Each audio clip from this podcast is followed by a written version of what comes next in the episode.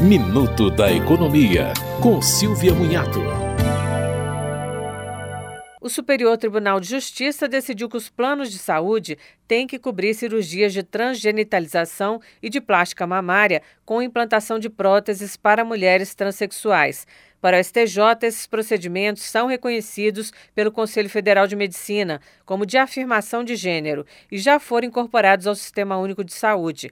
A decisão partiu do caso de uma mulher transexual que teve que acionar a justiça para que a operadora pagasse as cirurgias e o tratamento pré e pós-operatório. Na ação, a empresa também foi condenada a pagar 20 mil reais em danos morais. A operadora de plano de saúde alegou que o procedimento não é de cobertura obrigatória, mas experimental. Também afirmou que a cobertura de cirurgia mamária seria apenas para casos de câncer, mas foi vencida. Você ouviu Minuto da Economia, com Silvia Munhato.